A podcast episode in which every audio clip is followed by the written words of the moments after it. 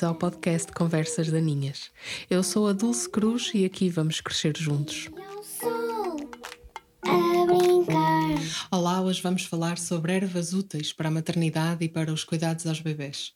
Trago-vos a Fernanda Botelho, que estudou plantas medicinais na Scottish School of Herbal Medicine e fez formações em botânica, em fitoterapia e em pedagogia. A Fernanda é colaboradora do programa Ecoescolas, autora de uma coleção de livros infantis e outros tantos para adultos sobre plantas silvestres, medicinais e comestíveis. Luta contra os herbicidas e organiza passeios e workshops de reconhecimento de plantas e foi precisamente aí que eu a conheci. Somos ambas apaixonadas por ervas daninhas e a energia luminosa da Fernanda fez-me logo querer tê-la na minha vida. Vamos ouvi-la.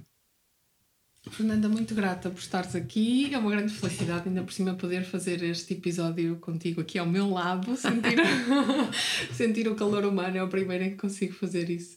Basicamente, eu resgatei a Fernanda depois de um passeio da recoletora e pedi-lhe para vir aqui conversar um bocadinho comigo sobre algo que parece não ter diretamente a ver com bebés, mas eu acho que pode ser um, um conhecimento muito valioso para os pais.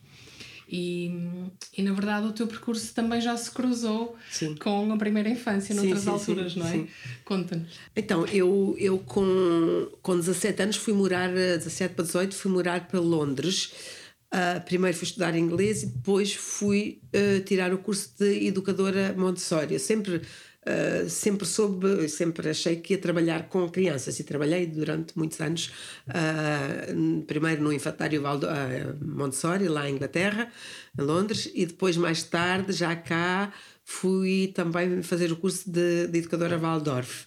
E portanto tenho assim um, um- o melhor dos dois mundos. E qualquer uma destas pedagogias tem um, um, um pé na natureza assim muito pronto eh, o estar na rua o estar na natureza o estar nas plantas faz parte hum, da, da, da- da pedagogia.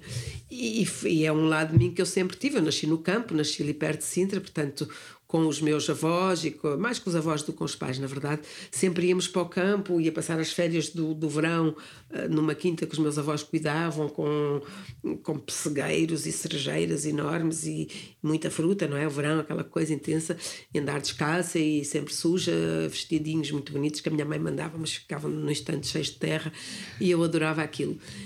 E pronto, e fica lá aquela semente plantada, não é? Depois vai germinando, depois tens aquela coisa da adolescência de querer ir conhecer os Beatles para a Inglaterra. Nunca os conheci, porque eles já se tinham ido embora quando lá cheguei. mas pronto, mas depois abriu-se-me todo um mundo, não é? Estando em Londres, ah, o mundo da pedagogia que eu comecei a estudar e, e o mundo das plantas. O mundo das plantas, porque os ingleses são são muito ah, muito virados para a natureza muitos já vias muita gente a fazer ah, foraging que é o andar à procura de, de, de plantas silvestres para comer nos parques na beira dos canais nos hum, Londres sendo uma grande cidade é uma cidade que não tem, pelo menos a parte noroeste, que era onde eu morava, tem muitos parques e muitos parques com grandes bosques e tu perdes-te nos bosques, bosques com lagos onde ias tomar banho. Portanto, havia sempre muitas plantas e, e, e desde, desde sempre que eu ia à procura, depois inscrevi-me num curso à noite, que era duas vezes por semana, de estudo de plantas medicinais, do uso das plantas medicinais, durante dois anos. Fiz isso e depois, sempre que podia, que era quase todos os fins de semana, ia a passeios, ia fazer o que eu faço agora, não é? ia, ia com, com especialistas, com botânicos, com biólogos, com várias pessoas, fazer passeios para a beira do canal. Era muito à beira do canal e, e em alguns parques públicos, mas os parques públicos ingleses são muito mais selvagens do que o nosso, são menos arranjadinhos, são, eles deixam o selvagem o silvestre existir. Sempre foi assim e agora, a última vez que estive em Londres, que foi aí há quatro anos, quatro ou cinco, estás no meio do Hyde Park, que é assim o grande pulmão do centro da cidade, cheio de árvores, e eles deixaram crescer as ervas. E então, não em todo o lado, em vez de andarem lá com, como nós andamos aqui com as, com as, eh, com as marcas cortadoras de relva a cortar tudo, deixaram ilhas de feno e de malvas e de várias coisas com um metro de altura. Então as pessoas iam para ali, punham as toalhas, vão fazer piqueniques, estão ali com as crianças, com montes de joaninhas, com borboletas, com imensa vida selvagem, porque não é só depois as plantas, é tudo o que cresce à volta delas, não é? Exatamente. E vive-se muito isso. Eu lembro-me dessa experiência também em Londres e, e, e da forma como eh, tão inteligentemente até se indicava que sítios se pisam e que sítios não se pisam. Uhum. Que aqui se faz muitas vezes com a pavimentação, mas lá faz-se com ervas. Sim. Se está muito crescida, não vais pisar. Pois, mas se está já pisada, pisas. E então consegue-se fazer isso tudo com a vegetação. Sim, sim, sim. É mesmo uma das perguntas que eu tenho para ti. É, porque é que as crianças não lidam tanto com o silvestre, não é? Estamos aqui a falar de coisas que crescem espontaneamente e, e hoje toda a gente já concorda que é preciso promover cada vez mais o contacto com a natureza, mas fala-se muito da ida ao parque, Hum. É. não é? Ou da ida aos avós, ou para as pessoas que vivem no campo, eventualmente, da ida à quinta ou ao campo. Mas mesmo nas zonas rurais parece que se perdeu esta herança do silvestre, aquilo que é a vegetação que sempre cá esteve, que devíamos conhecer e saber comer e saber usar Hum. Pois, Hum. medicinalmente, como tu tanto falas. Mas perdemos esse contacto, não foi? Onde é que achas que se perdeu? E, e como é que se recupera, não é? Ah, tanto na cidade como no, Hum. no campo. Onde é que se perdeu? Eu acho que se calhar já foi há muito tempo. Eu, eu acho que foi, se calhar, eu também nunca. Perdeu-se, isso é claro que se perdeu, mas que se está a recuperar. Eu sinto que há uma vontade muito grande das pessoas retomarem esse contacto e esse conhecimento e essa valorização das plantas silvestres. Perdeu-se, se calhar, com a chegada. O que é que aconteceu? Depois da Segunda Guerra Mundial, ah, com muitos dos, dos, dos mesmos materiais, dos mesmos químicos que eram usados para fabricar ah, materiais bélicos, várias coisas, o que sobrou foi usado para a agricultura. Não sei se as pessoas sabem dessa história, mas é uma história com isso passaram a fabricar adubos químicos, herbicidas, pesticidas, tanto que o grande boom da agricultura ah, intensiva com herbicidas foi logo a seguir à Segunda Guerra Mundial. ok? E há um livro maravilhoso que eu suponho, não sei se tu conheces, que se chama Silent Spring. Nunca ouviste falar? Ah, toda a gente devia ler esse livro, Silent Spring, de uma inglesa, que era bióloga. Ah, não, por acaso acho que ela era americana até. Rachel Carson, é o nome dela, Rachel Carson. E ela alertava, portanto, e foi no fim dos anos 50 que ela apareceu, hum, fim ou hum, meados dos 50, nunca está a dizer as neiras, e alertou para o uso e abuso que se estava a ter desses, desses pesticidas e desses herbicidas, que isso ia ter um grande impacto. Ela, ela, era, ela não era bióloga, ela era bioquímica. E ela estudou o impacto que isso iria ter a longo prazo na saúde humana. Tinha que se acabar com o silvestre. O silvestre estorva as culturas, portanto, incomoda. Nós queremos é produzir muitas batatas porque é isso que vamos comer e porque isso é que dá dinheiro. Um, e portanto não temos nada que ter aqui beldroegas, nem, nem serralhas, nem ortigas, nem essas coisas que aparecem no meio dos campos e que as pessoas comiam e conheciam, mas estava também um bocadinho associado à pobreza, não é? O, o, o- Quem não tinha dinheiro para ir à farmácia, quem não Exatamente. tinha dinheiro para ir ao supermercado. tratava-se com ervas, comia ervas e depois as pessoas, co- com a chegada de- dos medicamentos, não é? Da, da indústria farmacêutica também assim em grande força, as pessoas começaram a confiar mais nas farmácias, também orientadas pelo, pelos médicos, a, a confiar mais na farmácia do que naquele conhecimento ancestral dos avós, dos bisavós, dos trisavós que já tinham. E começou a haver uma certa, um certo pudor, uma certa vergonha em recorrer a esses, a esses recursos que, que funcionavam, não é? Ah, mas pronto, acho que acho que. Mas agora está a haver um retorno. Eu, eu, claramente eu noto nos passeios que eu faço com as pessoas que há cada vez mais gente interessada e em trazer as crianças também para este mundo, para o Silvestre, deixá-las correr. Isto que fazemos aqui no Porto é maravilhoso, porque Sim, sim. não é? As crianças Eu andam a correr ah, nos com baldios, nos baldios andam felizes, no- com funchos da altura deles e aparecem. Hoje vimos joaninhas aqui em janeiro, num- ali nas Fontainhas, havia no- várias, quer dizer, no meio da cidade, é incrível, porque deixamos que este Silvestre ah, viva na cidade, não é? É isso, é muito curioso, é só olhar à volta, não é? É, Na verdade, Eu, eu, é uma coisa que eu aprendi contigo nesses passeios. O fascínio é, é, é muito fácil. Eu vi a Sara é fascinada esta, esta ideia de que podemos comer aquilo que anda por aí, não é? Se soubermos o que é que se come, é, é mesmo fácil que nos encante. Mas também aprendi isto, é mesmo fácil, é porque está à nossa volta, está, está, nos, está nas ruas, está nos baldios, está entre casas, está entre prédios, não é? está na cidade, não está só no campo, está à nossa volta, podemos realmente vivê-lo e usá-lo, não é? Uhum, uhum. E há tantos espaços perdidos, uh, esquecidos, abandonados até dentro das cidades, onde nós descobrimos que está uma riqueza enorme, Hum. precisamente porque é silvestre, não é? É, é, é. Sim. Mas eu vejo muitas vezes os, sobretudo nos bebés, não é? E aqui neste podcast eu falo muito dos bebés, vejo muitos bebés que não mexem na terra ou nas plantas sem serem invadidos pelo medo dos pais. Hum.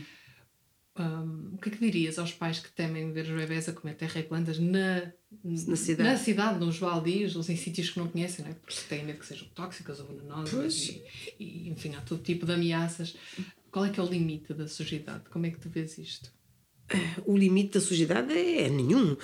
mas não há limites. Mas Evitamos o, o, o, limite. e o cocó de queijo, não é? Também Sim, não, a sujidade é uma coisa, o ingerir uma planta é outra. O, o ingerir, o que eu diria aos pais é, é os pais conhecerem minimamente há há algumas plantas que não dá mesmo para ingerir, porque há algumas que são tóxicas, mas não ficar com esse medo, que depois é a coisa pior que nós podemos dar aos nossos filhos é o nosso medo, é mesmo. Portanto, acabar com isso, mas estar minimamente informado sobre em que plantas é que eles podem mexer à vontade e sim, o xixi de cão não mata ninguém, mas pode causar ali alguns problemas. Não, acho que não é assim muito, muito grave, mas pronto, evitar, obviamente, explicar-lhes. Com bebés é diferente, ou com crianças um bocadinho mais ah, com quem já podes conversar, com 3, 4 anos, já podes ah, dizer: olha, aquela que está ali em cima do muro mais alto, um cão não consegue alçar a perna para chegar ali e fazer xixi. Se calhar escolher estas que estão mais acima, pedes à mãe para ajudar a apanhar, ou a mãe pega no menino ao colo e ele vai lá apanhar. Ah, ah, pronto, ou dás-lhe um banco e ele trepa e vai lá buscar. As que estão juntinho ao solo, dependendo dos sítios, podem ter eh, xixi de, de bichos. E acho que é de evitar, não é? Agora, o comer terra, o comer terra, o pôr terra na boca, é óbvio que não vais deixar eh, eles comerem um prato cheio de terra, mas aquela coisa deles irem experimentar, pôr a mão na boca, é, eu acho que é absolutamente salutar, não é? Eles experimentarem, eu, eu, eu fiz isso e vejo bebés a fazer isso, mas às vezes o pai, a mãe logo cheia de medo. Eu não sei de onde é que este medo veio, não sei.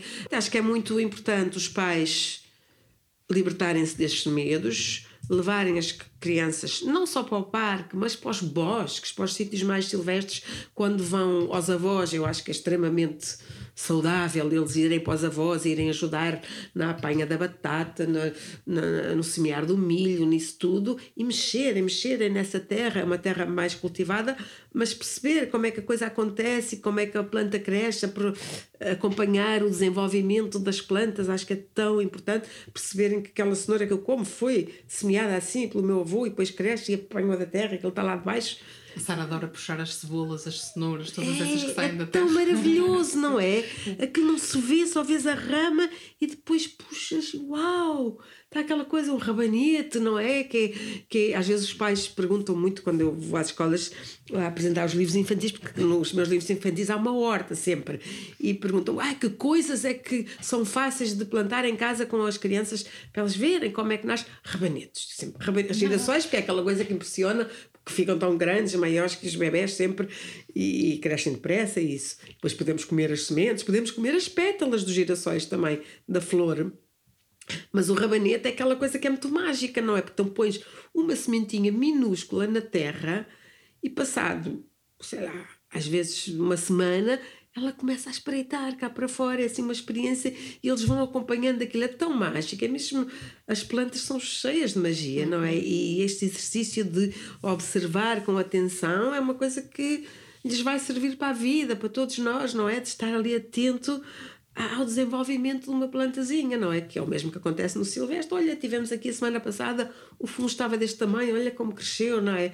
E essa, essa observação atenta é de muito importante. Sim, estar tam- perceber também a passagem do tempo, distinguir as estações, não Uhum. Sim, é? claro.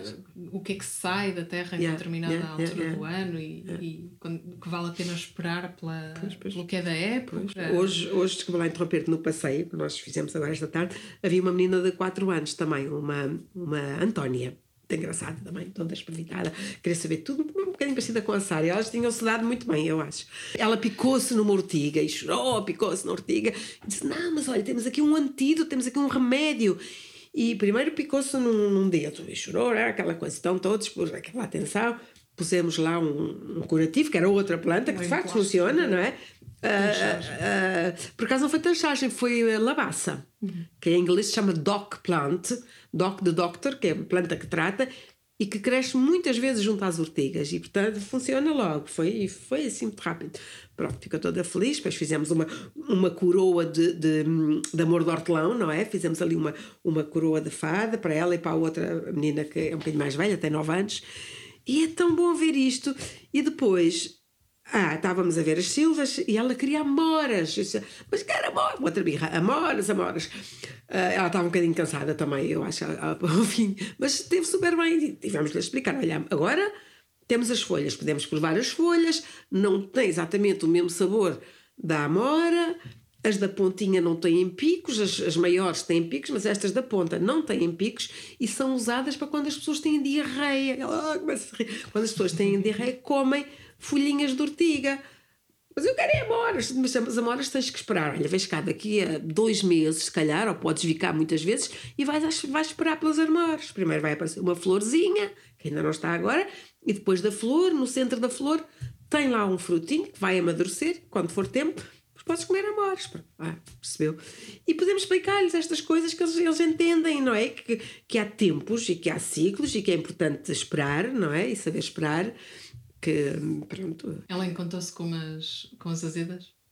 Com as azedas, sim, é sim. Ela já não conheço uma criança que não tenha ficado não, fascinada, é, porque é, a flor é bonita, está é, mesmo ao é. nível das mãos deles. Sim, Parece sim, que foi feita para eles agarrarem e comerem. É. E esta, esta também, a Matilde, que não é uma menina assim também muito ligada ao campo, a mãe dela não leva. E, estava fascinada com tudo, fez um herbário com aqueles cadernos, tudo, levou fita cola, estava super feliz. E o Alexandre tinha-me dito: Ah, a Matilde não é assim muito ligada ao campo, eu não sei se ela vai gostar. Adorou Assim, sim, yeah, também acho que é mesmo fácil cativá-los, mas é. mais eles não sabem que estão no século XXI, estão muito mais preparados para existirem no meio do campo, da céu, sim, do sim, que até no meio de prédios. É isso, é, é. Olha, e a propósito disso, nós cá em casa temos um livro que se chama Yara, da Margarida. Da Margarida. Que, aliás, também conheces. Beijinhos para a Margarida.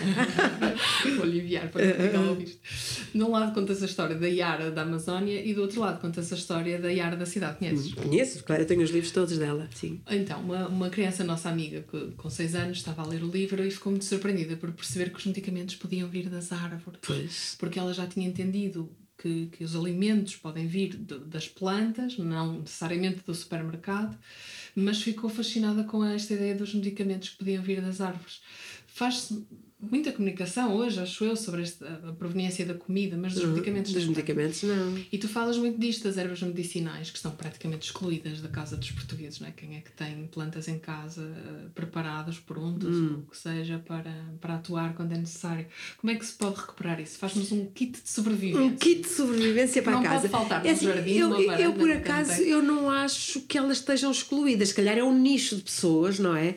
Uh, mas eu acho que muitas casas portuguesas têm lá o seu chazinho de, de cidreira, de Lucia Lima, de Tília. As malvas. As malvas. É, as pessoas vão apanhar para situações específicas, ou quando estão com, com problemas inflamatórios, ou quando precisam lavar o rabinho, não é? Daí o ditado, uhum. lavar o rabinho com água de malvas, porque é um grande anti-inflamatório, vão apanhá-las, mas não têm em casa secas. Agora, uma camomila, uma tília, uma cidreira, eu acho que seriam estas três básicas as pessoas têm em casa, quase eu sempre. Eu com, com cidreira. Com cidreira, é, é. Mas uma coisa tão simples como a aloe vera, por exemplo, não existia. Pois, não existia e não existe. E essa não está muito na casa dos portugueses, mas está na casa dos brasileiros. Isso é uma coisa uhum. também cultural, não é? Porque que eles chamam babosa, não é? E que têm sempre um vasinho daquilo ou ali à mão de semear, porque usam muito e usam para tudo. E nós não é muito tradicional nas casas dos portugueses mas um kit de sobrevivência assim de plantas numa casa, portanto estas três que eu já falei, a camomila, porque serve para para limpar os olhos, quando há conjuntivites, é uma planta muito relaxante, serve para ajudar a dormir, o chazinho, é, um, é bom para dores de barriga, cólicas, etc. Também é ótima, também ajuda a baixar a febre, a camomila. Uh, tal como a tília. A tília também é um grande. É, é um sedativo muito suave, assim, muito da ação, muito gentle, não é? Como dizem os ingleses, agora para usar aqui o inglesismo. Um, E muita gente tem, quer a mãe, quer a avó, quer a criança, a tília assim daquelas coisas que é boa para tudo. E também para lavar a pele. A tília também tem um efeito maravilhoso na pele. Há vários produtos, aliás, de cosmética já feitos com, com tília. Mas podemos fazer simplesmente um chazinho de tília que fica meio viscoso. Não sei se já reparaste, mas o chá de tília, quando deixamos assim de um dia para o outro e com as folhas lá dentro, fica viscoso, como as malvas. As malvas têm mucilagem, a tília também tem. São da mesma família, são malváceas. A tília sendo uma árvore de grande porte, a malva sendo um, uma herbácea, são da mesma família, pertencem à família das malváceas e têm propriedades semelhantes. A nível do uso na pele, não é? Aquela mucilagem toda podemos usar como anti-inflamatório para problemas de pele, portanto. E, e num dos passeios que eu fiz aqui também, o último, havia pessoas no passeio, eu fico sempre, porque eu tomo isso por, por garantido, que toda a gente sabe, que a, a, a, a é uma árvore. Uhum. E não, não, não. Uh, havia várias pessoas assim. Porque, talvez não sabiam. muito associado aos chás. As pessoas pois, têm a ideia da árvore. Ah, é daqui, é de uma árvore. Então, mas uhum. que parte é que se usa? Nós vimos a tília uh, no, foi o mês passado, foi em janeiro, tinha algumas folhas poucas, já secas, não é? E a flor da tília, na verdade, o que se usa chama-se uma bráctea florida, que não é a folha, aquilo é uma, parecem duas folhinhas, que não são bem folhinhas, com a florzinha no meio. É muito bonito também, assim, botanicamente, e é aquilo que se usa para fazer a infusão. Mas a tília, quando agora elas começarem a, a despertar as folhinhas tenrinhas da tília, são melhores que as alfaces. São tenrinhas, podes colocá-las nas saladas e aí até podes apanhar na cidade porque elas ainda não tiveram tempo de absorver muita poluição. Portanto, se tu souberes de um sítio, ah, aqui passa sempre por esta tilha, não há assim demasiados carros, olha, rebentou. E tiras assim uns rebentinhos, umas gemas, e levas, levas para casa e pões na salada. É ótimo, é assim muito saboroso. E tem propriedades medicinais, é assim muito interessante. Portanto, quem tiver um quintal grande, um jardim grande, um, pode ter uma tília. Pode ter uma tília. Se não, ficamos pelas mais pequenas, não é? Pois, a mais pequena teria sempre um sabugueiro. O sabugueiro faz parte também dos quintais que não precisam ser muito grandes e a flor de sabugueiro também serve assim a grande planta também dos bebés. Um, Olha, é ótima para tratar a, a, tosse, a gripe, a febre, é uma planta muito, Os muito. têm sempre sabugueiro. É? Sabugueiro, sempre, sempre, sempre, sempre. É, é, e é boa para a febre, cheira bem, atrai as fadas, é uma da. Na, na, na sério, na mitologia celta, diz-se que as fadas uh, gostam de aparecer junto dos sabugueiros. Portanto, há, há muitas histórias associadas a, aos sabugueiros. Aqui no Porto há imensos sabugueiros. Portanto, é muito fácil levar um, uma hastezinha de sabugueiro e plantá-la. Ela planta, uh, planta-se muito bem, destaca, uh, pega bem. Portanto, podes ter um sabugueiro. Faz bebidas maravilhosas. Dá umas bebidas, faz uns refrescos, uns syrups, uns xaropes que depois podes ter disponíveis no verão. Podes. Pronto, há vários. É uma questão das pessoas pesquisarem as receitas, há muita coisa. E ainda dá para pintar, não é? Ainda dá para pintar com as bagas. As bagas é muito uma coisa dos nórdicos. Qualquer casa de alemães tem xarope de bagas de sabugueiro, que é muito rico em antioxidante, antioxidantes e é muito bom para a tosse também. Portanto, é um bom expectorante, é docinho, é, é agradável.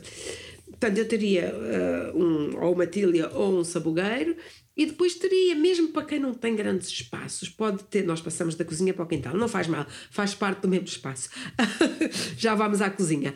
Mas, mas no quintal, então, tinha uma, uma cidreira, que é muito fácil de cultivar, se calhar umas hortelãs, uma hortelã, uh, a hortelã é muito boa como desparasitante intestinal, para além de também ser boa para a febre, também ser refrescante, é uma das grandes plantas para desparasitar. E os miúdos, então, que andam na terra, eh, uma vez por ano, pelo menos, deviam ser desparasitados parasitados e podemos desparasitá-los, até nós adultos, não é? Ganhamos parasitas muito facilmente. E, e a hortelã e as pavides de abóbora são assim duas plantas muito boas para, para eliminar os parasitas intestinais. Não os piolhos é outra história. Também há, também há plantas para isso, também há, também há. O tree, por exemplo, a melaleu, que é ótimo. E pronto, e o que é que eu teria mais então no quintal? Pois depois depende dos gostos, não é? Mas uma, uma, uma, uma hortelã uma cidreira, a, ah, e a cidreira é um bom digestivo, também é um calmante do sistema nervoso, portanto ajuda a dormir, um bocadinho de camomila ajuda a dormir, e depois a calêndula, a calêndula que é linda, a cor de laranja, podemos usá-la nas saladas, onde quisermos, na decoração dos bolos, dá para fazer muita coisa na, na culinária, E dá para fazer uns creminhos, uns ungüentos, que a Dulce também faz, Fazemos. e que, e que é muito fácil de fazer em casa. E tem que estar sempre no kit de primeiros socorros. Aquilo é bom para cicatrizes, é bom para estancar o sangue das feridas, o aloe vera também é. Mas é um, é um excelente cicatrizante, é bom para as, para as assaduras das fraldas, é bom para os mamilos gretados, em chá, ou também a própria pomada nas mastites, se calhar não é tão bom quanto uma folha de couve. Também é excelente, não é? Pois é, mas é, é, claro. mas qualquer uma, ou folha de couve, ou creminho de calêndula, ou compressas. Quando eu digo compressas, as pessoas dizem, mas como é que se faz uma compressa? É, se- há várias formas. Forma mais simples é fazer-se uma infusão, um chá, e depois molhares uma toalhinha naquilo, embebes, não é? Aquele assim morninho, e aplicas. Ao morninho é ao frio, porque o gelo, há pessoas que põem gelo também quando estão com mastites, mas eu acho que o morninho, não quente, é, é mais, é mais simpático e, e- e ajuda também na, a desfazer os, os nódulos, não é? Aqueles são os ductos mamários que ficam ah, entupidos, ficam bloqueados e pronto. Em casa, o que é que eu teria sempre? Muitos dos medicamentos que nós podemos usar e ter à mão estão também dentro do nosso armário da cozinha, são as coisas de todos os dias. Olha, vinagre, por exemplo, em gargarãs, quando há dores de garganta, vinagre morninho, sem mais nada, podes pôr plantas dentro do vinagre, alecrim, sálvia, etc. Mas só vinagre é um antisséptico do melhor que há. Muito, muito eficaz. E depois o vinagre para as limpezas, mas é outra história. Vinagre, sempre sal. O sal é um grande antisséptico, portanto, em dores de dentes, bochechar com, com sal. Ah, esqueci-me, agora voltamos para trás. Aqui na camomila, para, para os dentes, quando há problemas de dentição, a matricária era o que se usava tradicionalmente, agora é difícil encontrar matricária, mas a matricária é da família da camomila. Portanto, a camomila, um, um bom chá de camomila e depois com um algodãozinho, com muito cuidado, não é? E, e, e molhar as gengivas do bebê ou dar-lhe um- num biberon um bocadinho de camomila é um grande anti-inflamatório, calma mesmo a dor, é maravilhoso para, para quando os bebés estão a- a- com os dentinhos a sair. E depois, na cozinha, o que é que teria mais? O sal, aquelas coisas comuns, sal, vinagre, limão, também sempre, o limão também serve para imensas coisas, e eh, o bicarbonato de sódio também podia ser muitas coisas. Ah, o alho, o alho, o alho é assim uma panaceia para tudo, antibiótico, é antifúngico, é E anti- podemos usar o antivírus. selvagem? Claro, claro, sim, sim. O alho selvagem é ótimo. E podes pô-lo em mel. O alho selvagem em mel, eu não experimentei, mas eu experimento o outro. Eu faço um, um mel eh, herbal, medicinal, com, com várias plantinhas lá dentro. E alho, mel e alho. E podes pôr um bocadinho de curcuma, um bocadinho de gengibre, umas casquinhas de limão, depois é só ir inventando. Tudo coisas que têm propriedades antibióticas e antissépticas e antivíricas. E depois, quando há tosses, quando há gripes, tomas uma colherinha de, daquele mel uma vez por dia ou duas, depende da gravidade da coisa. É muito eficaz. E é uma coisa que as crianças tomam bem, porque dás alho a uma criança. eh, Há crianças que gostam, não é? A Sara gosta de alho? Não. Ela gostou até para aí aos três e depois. Ah, deixou. Ok. Mas alho com mel é uma coisa que se Mas come quando bem. ela provou o selvagem, ela gostou. Ela gostou. Mesmo o bulbo? O bulbo? Não. Ou provou o que? A folha? Provou a folha. Ok, ok. E é difícil, mas ela gostou. Uau. Mas e a depois flor? também acho que o facto de estares a provar uma coisa que acabaste de arrancar do chão Pois, também conta. também é? conta. Claro. yeah, yeah. Eu achei piada, eu nunca disse isto, mas, mas o, quando eu conhecia Dulce, foi com o pai há três meses ou quatro, ou cinco, Talvez. eu não sabia o que é que tu fazia, pois é que fui ver, ah, vou cá ver. Depois comecei também a seguir a tua página, que é assim uma ferramenta super importante para os pais, não é? Como tu sabes. E, e aconteceu uma coisa, portanto, eu tinha esta menina no passeio, e havia outra criança também, eram duas crianças Era a Lily. ah, que era amiga de vossa também. Muito autónomas, muito autónomas, andavam sozinhas, apanhavam. E de repente a, a, a Sara está com uma- um ramo de flores de, de hipomeia, que são venenosas. E eu disse à Dulce, ou disse à Sara, não me lembro, disse: Olha, essa não pões na boca, porque essa é tóxica. E a Dulce disse assim, muito segura de si: Ela sabe. Ela sabe. E eu disse: Uau, que bom, não é? Ensinar isto às crianças, uma criança com 4 anos que sabe que aquela flor roxa que é lindíssima e que as abelhas adoram e que tem pólen cor-de-rosa, que é fascinante e que os grandes pintores pintavam. A, Frida Kahlo pintava muito, ah, sabias disso? Ah, pinta muito as flores da. hum, essa, da, da hipomeia, e também outra que é muito tóxica, que é a burgmância. Que são assim umas campânulas grandes uh, que, que há quem lhe chame Beladona, mas aquilo não é Beladona. Ah, sim, sim, sim. trompetes de anjo, mas não é. Trompete de anjo, que também é muito tóxico. E, mas pronto, a criança pode mexer com algum cuidado, depois se calhar não se esmagou muito e depois põe a mão na boca. Que é que pode acontecer? Não vai morrer, não é? Pode pegar uma dor de barriga. Essa por acaso eu sabia, mas não sei todas. Há muitas que não sei e por vezes fico com medo. Na dúvida, obviamente não, não lhe mexemos ou pelo menos não a comemos. Pois. E, e é curioso, a Sara está numa escola que é uma Forest School e hoje valoriza-se muito já as escolas ao ar livre, as Forest Hum. School, etc. E lembro-me que tu, nesse dia, a propósito dessa, dessa situação, disseste: temos mesmo de ter cuidado com isto, porque é claro que as crianças podem passar cá fora o dia inteiro, mas uma pessoa que as acompanha o dia inteiro num sítio que há, em que há silvestres tem de saber o, que é que é venenoso. o que é que não se come, Sim. pelo menos exato o que é que é Sim, tóxico, sim, é sim, sim, venenoso. sim. É, é. E muitas É. vezes não sabem. Pois, muitas vezes não sabem. Eu já fiz alguns passeios, algumas formações lá com Sintra também tem várias uh, forest schools e elas pediram uma vez assim quase desesperadas porque as crianças querem experimentar tudo mas nós não sabemos o que é que se pode comer e o que é que não se pode. Eu fui lá ao sítio onde elas estão e disse, olha, não havia quase nada que não se pudesse. Uh, havia coisas plantadas e coisas silvestres e... hum, o que é que tinha assim de. Nem me lembro agora o que é que havia. Havia uma dessas, uma brugmância, que são bonitas, são muito atraentes. Até um nome. Sabes como é que aquilo se chama em brasileiro? Saia de moça. Aquilo parece uma saia assim rodada com os biquinhos na ponta, é super bonita. Mas, eh, mas pronto, em inglês é Angel's Trumpet, se calhar porque. Trompete de anjo, que vão para os anjinhos se comerem aquilo, não sei, não sei o que será. Não sei, a, saia do anjo, pois. Não sei porque é que se chama trompetes de anjo. Por outro lado, eles podem comer eh, ponta do feto ou, ou- As pontinhas ou do as pontinhas feto, sim, também sim. não sabem, não é? Pois, Andam no pois, disso o dia todo. Pois, Foi pois. muito surpreendente para mim quando, quando disseste que podíamos comer o feto, que, porque havia sempre tantos à nossa volta e é uma planta que eu acho muito bonita. É, é linda, Acho muito fotogénica. É- é poética aquelas formazinhas que elas fazem, coraçõezinhos, duas pessoas a conversar e estão sempre. É, também eu. E- É assim, não é para comer muito, porque aquilo tem, aquilo que a amêndoa amarga também tem, que é. hum, Como é que se chama? Hum, tem alguma toxicidade, mas é muito pouca. Tem um bocadinho de cianeto, aliás, sabe a amêndoa amarga. Ah, portanto, podes comer três ou quatro ou cinco, mas não vais fazer uma refeição daquilo todos os dias. Portanto, a moderação aqui também é muito importante, não é?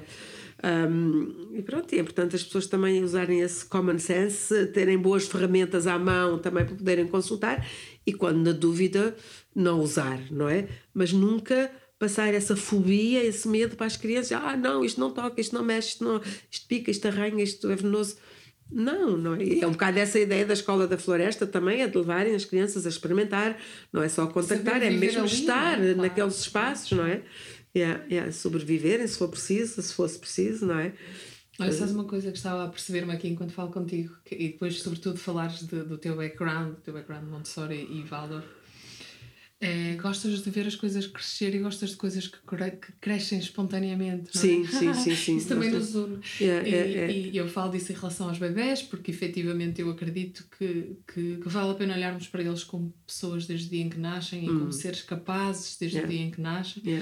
Ah, e esta espontaneidade no crescer é algo que hum, traz um prazer também a quem observa, Uhum. quem acompanha, quem cria, Hum, que, que não podemos perder. não, Não, não, podemos não. perder esta maravilha com tudo o que cresce à nossa volta e, Yeah. sobretudo, com o que cresce espontaneamente, Yeah, yeah, porque cuidamos muito Hum. e, e, e por vezes é fácil que o cuidar se transforme em controlar. Uhum, E vimos uhum. isso nos parques, nos jardins, É, é? ideia do jardim romântico e que tudo é controlado. É, é. A mim custa-me ir nas ruas do Porto e ver as flores serem mudadas todos os meses. Ai, estou tanto eu, isso. como criança, é mesma achava coisa. lindo, É. mas hoje que eu sei o que significa, acho Deitam como é tudo que é fora, bom. é, é, é. Depois deitam tudo fora. A matéria É. orgânica, não é? Que É. podia transformar a terra numa coisa muito mais rica, Hum. vai toda para o lixo. E, e nem sequer ainda estamos a fazer energia com isso, ao menos. Pois. Bom, enfim, conversa já ia longe. Pois, Mas mas é verdade, isso é uma coisa que me dói muito também a mim. É lá em Sintra, então, Sintra, Património da Humanidade, Porto também é, não é? É, isso, pronto.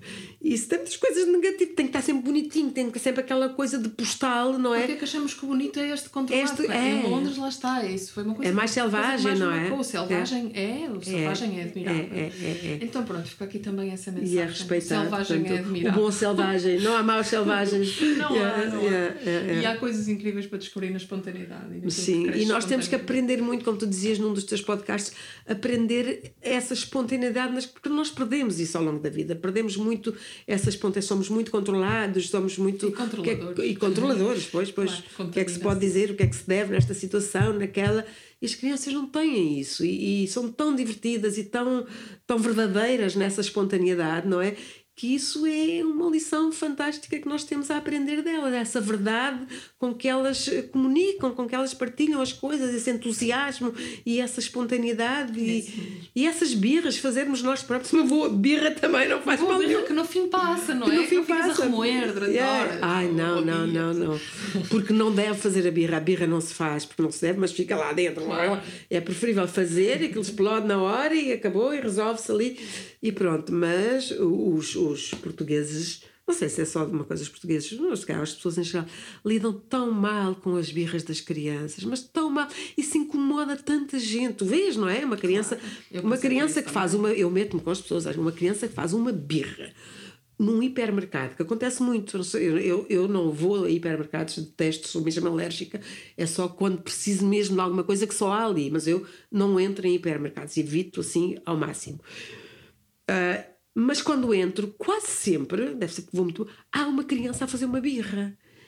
E a mãe, dizer, envergonhada. sempre faço uma birra. Ah, pois, eu quer também, também faço, porque uma vez entrei num continente, quando vinha apanhar o comboio para cima, para ir comprar uma escova de dentes, a pensar, mas que ridículo entrar numa coisa deste tamanho para ir comprar uma escova de dentes. Mas assim, eu preciso, esqueci-me da minha, preciso de uma escova de dentes. Ah, e depois fiquei na fila, não sei quanto tempo, ninguém me deixava passar, eles ou tinham uma escova, os outros tinham carrinhos a, a abarrotar, e eu deixei lá a escova, disse: Olha, deixa ficar. E fiz birra, pronto, deixei a Se a escova. tua mãe, provavelmente fazias uma birra. pois, exatamente.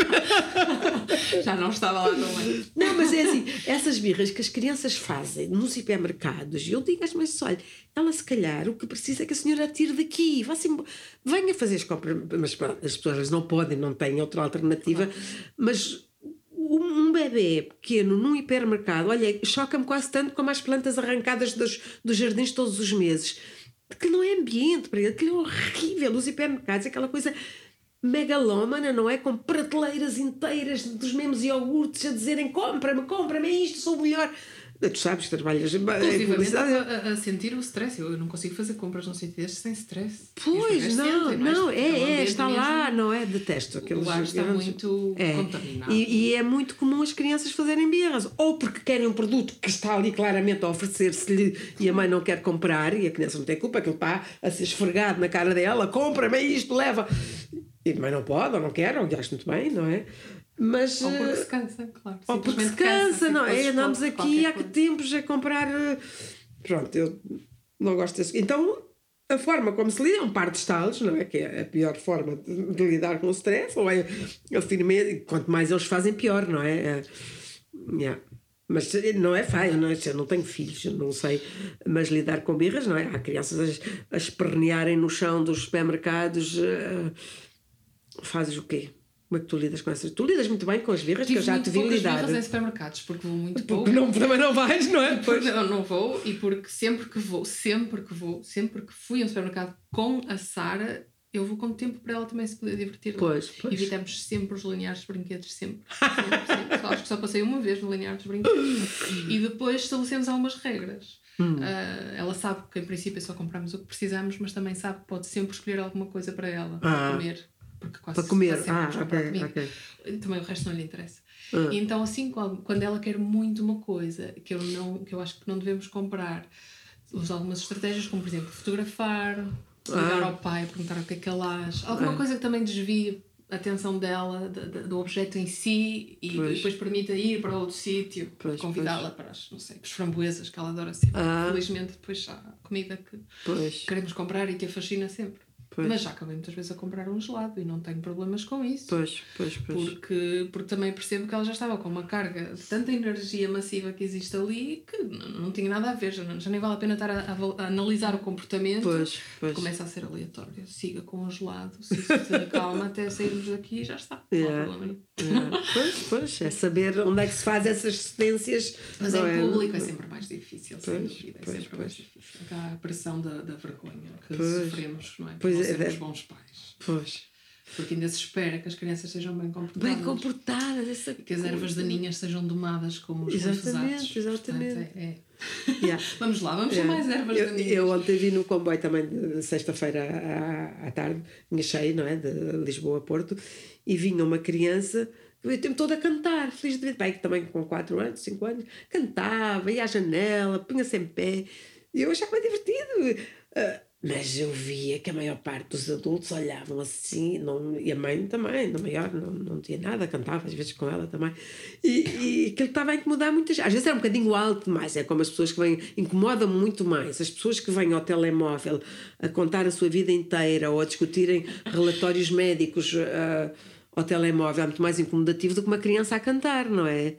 Sabes que eu lembro-me de ter, não sei, 20 e poucos anos e, está, e fazia muitas viagens de comboio, porque vivia em Lisboa, e tinha uns fones que era o objeto mais precioso da minha viagem, que era Pois. para eu isolar de tudo isso. Pois, pois, e as crianças incomodavam-me. Hum. Eu admito, eu tive muito poucas crianças na minha vida até ser mãe. Ah, E eu acho que nos falta isso, falta muitas Pois. crianças à nossa volta. pois, é Falta não verdade. ser incomodativo porque simplesmente está sempre lá. É, Nós é. ervas daninhas. Pois, pois, pois, fazem parte, não é? Fazem É, parte. têm coisas maravilhosas, vamos aproveitá-las. Pois, pois, é isso. Bom, Fernanda, Mas- muito grata Pronto. por estares este bocadinho aqui comigo. Ok. É, é, é muito bom. É, Estou-me a sentir muito bem agora. Ok, Espero que a obrigada. mensagem também possa ser assim Sim, pois. ahm, calorosa para as, para as pessoas que nos vão ouvir.